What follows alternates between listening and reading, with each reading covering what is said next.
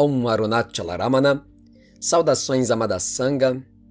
Nós vamos voltar a um pequeno trecho do livro Um Guia para a Meditação no Método de Shri Ramana, de Vasudeva, que foi recentemente compartilhado aqui, mas que sentimos que poderíamos aprofundar um pouco mais nosso comentário a esse pequeno trecho.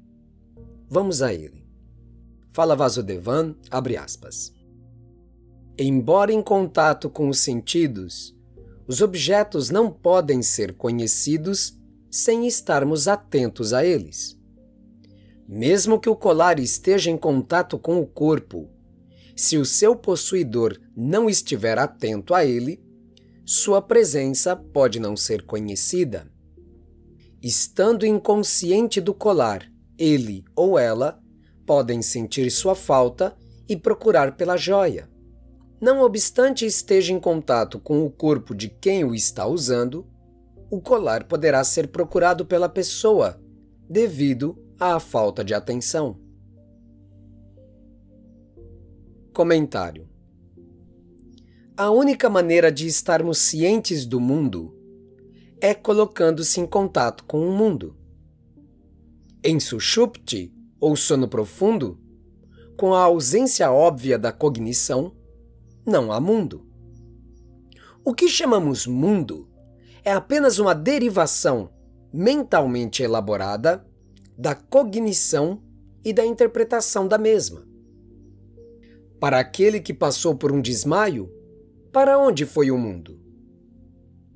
Diremos que o mundo prosseguiu existindo, apenas o desmaiado não estava ciente do mundo pelo colapso da percepção. O mesmo exemplo é dado para o sujeito mergulhado no sono em relação ao mundo da vigília. Mas, ainda que digamos que o mundo existe independente do observador, minimamente teremos de aceitar que o mundo tem a exata medida ou aparência maia do poder de captura da cognição e interpretação do mundo. Em outras palavras, o mundo é idêntico e de acordo com o observador e sua cognição. Ninguém pode negar que o mundo é tal como aquele que o contempla. Logo, que a subjetividade é um fator absurdamente relevante e impactante dentro da cognição e da percepção do mundo. Portanto, levando em consideração a primeira afirmação do ator, Vasudevan declara que, embora em contato com os sentidos, os objetos não podem ser conhecidos sem estarmos atentos a eles. Isto é um fato testável a qualquer pessoa. O exemplo que se segue é o do colar. Um exemplo que, digamos, é milenar. Ele está presente nas obras do Advaita há muito tempo praticamente deve ter surgido tão logo a humanidade inventou o colar. Pois bem, a pessoa interagindo com outros objetos, fenômenos e seres pode esquecer-se que está adornada com a joia e de repente partir à procura daquilo que já está em seu pescoço. Peço licença, mas eu vou dar um exemplo mais a, apropriado e aproximado da minha própria realidade eu, eu não tenho dinheiro para comprar joias e, mesmo se tivesse, não é do meu interesse tal investimento. No entanto, quantas vezes procurei uma caneta que estava o tempo todo no vão da orelha? E também já assisti a cena, um tanto anedótica, de alguém procurando os óculos que estavam o tempo todo em sua face. O que ocorre é que a atenção que foi desviada para outros fenômenos perde contato com o objeto, mas, tão logo se sinta a necessidade de usá-lo ou percebe-se sua falta, partimos a procurar aquilo que já está conosco. Aí há muitas questões que podem ser levantadas.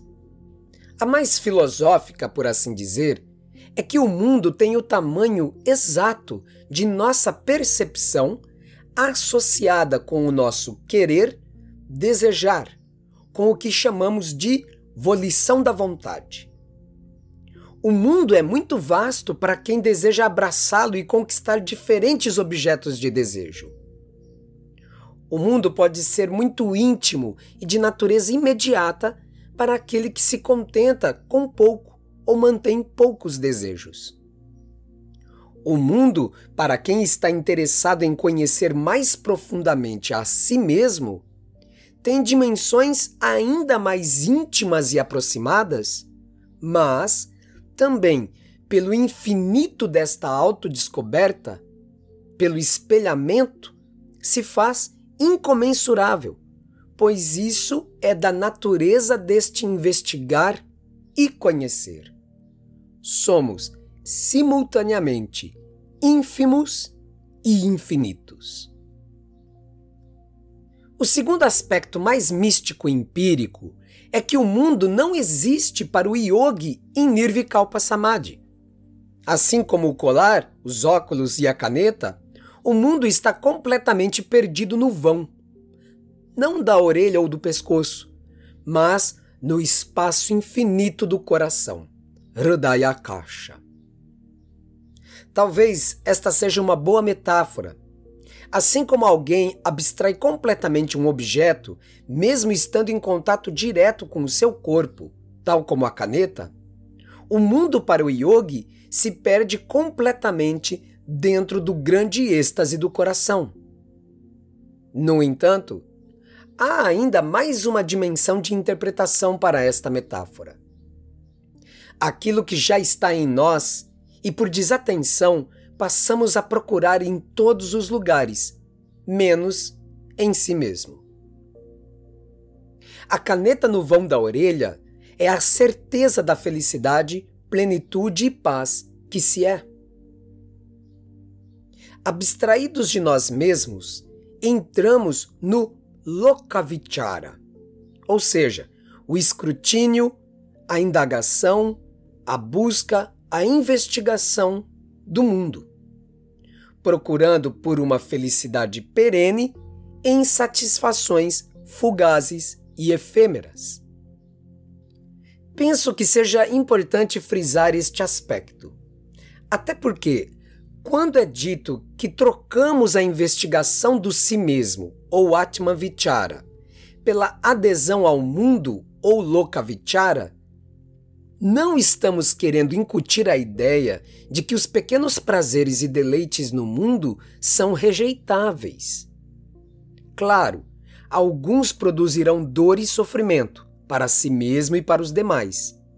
São, desde o início, rejeitáveis, seja moralmente ou até organicamente, pois são causa de enfermidades e desequilíbrios da força vital e da saúde integral do sujeito. Mas o nó da questão é pretender encontrar estabilidade e perenidade naquilo que é instável, fugaz e transitório. Simplesmente isto. É como pretender apagar um incêndio com um galão de gasolina. A caneta no vão da orelha, que por distração parece perdida, é justamente a felicidade e a paz que já são a nossa natureza divina. Vasudeva afirma o que Bhagwan tantas vezes ensinou. Aspas. Mesmo que o colar esteja em contato com o corpo, se o seu possuidor não estiver atento a ele, sua presença pode não ser conhecida. Fecha aspas. Vamos colocar em outras palavras para ficar mais do que explícito e óbvio. Mesmo que o Atman seja aquilo que somos e nunca deixamos de ser, o Jivatman, se não estiver atento à sua própria consciência, poderá não perceber e conhecer sua natureza primordial, imaculada e eterna. Ou ainda, mesmo que a paz e a bem-aventurança estejam sempre presentes, visto que são nossa inalterável natureza essencial, se os entes vivos não estiverem atentos à sua própria presença, não perceberão que eles já são aquilo que buscam exteriormente. Vamos novamente para a citação do devoto de Bhagwan. Abre aspas. Estando inconsciente do colar, ele ou ela podem sentir sua falta e procurar pela joia. Não obstante, esteja em contato com o corpo de quem o está usando. O colar poderá ser procurado pela pessoa devido à falta de atenção. Fecha aspas. Mais uma vez, compartilhando uma possibilidade de interpretação. Estando inconsciente da paz átmica, ele ou ela podem sentir o impacto doloroso do conflito e do sofrimento e demandar a paz. Não obstante, seja a paz a própria natureza transcendental daquele que procura. A paz e a felicidade são procuradas pelas almas devido à falta de autoatentividade, que é o próprio Atma Vichara. Assim como alguém se sente feliz ao encontrar um objeto perdido e pode rir-se de si mesmo ao descobrir que ele sempre estava junto de si, aquele que desperta para a realidade do seu próprio ser se rirá de sua busca prévia. Fala Bhagwan Shri Ramana. A paz é a natureza interna da humanidade. Se você encontrá-la dentro de você, você encontrará em todos os lugares. A paz que você descobriu em suas experiências espirituais temporárias foi encontrada em seu ser. Não foi imposto sobre você. Chegará o tempo em que você vai rir de todos os seus esforços o que há para realizar? O real é sempre como é. Você já está livre. Om Namo Bhagavate Shri Ramanaya.